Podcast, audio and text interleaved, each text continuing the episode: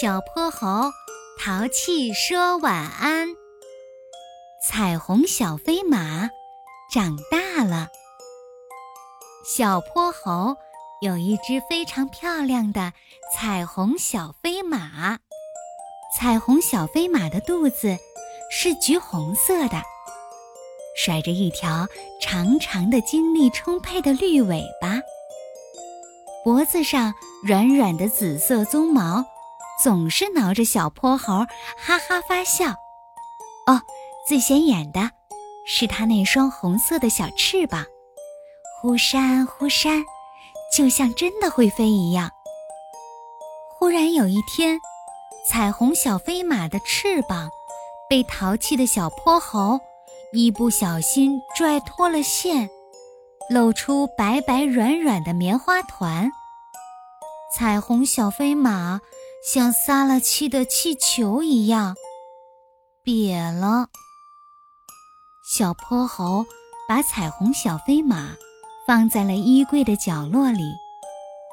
之后，他又有了很多新的玩具：会打嗝的蒸汽火车头，叮咚叮咚响的棒棒糖风铃，可以给自己刷牙的大鲨鱼。每一个玩具都让小泼猴咯咯咯笑个不停。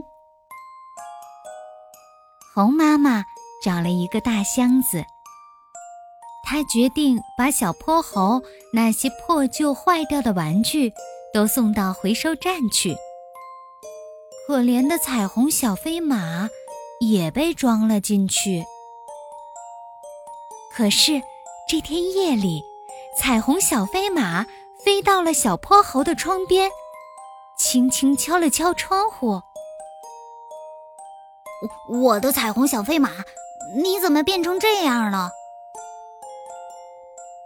小泼猴连忙打开窗户，彩虹小飞马钻到小泼猴怀里，委屈的大哭起来。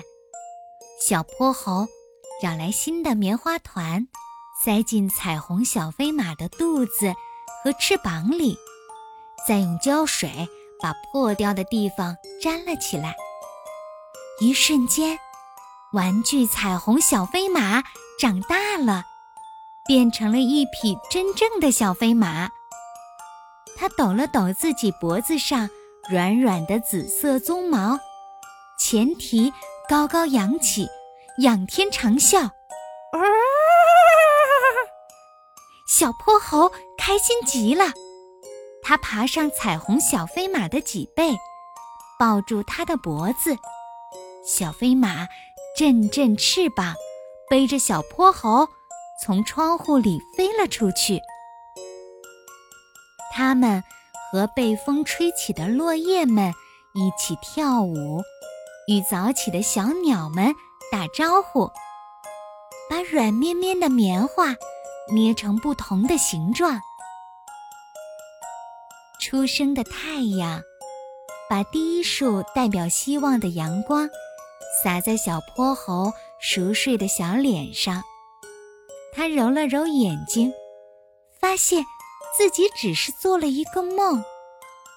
他还发现，猴妈妈已经把彩虹小飞马缝补好了。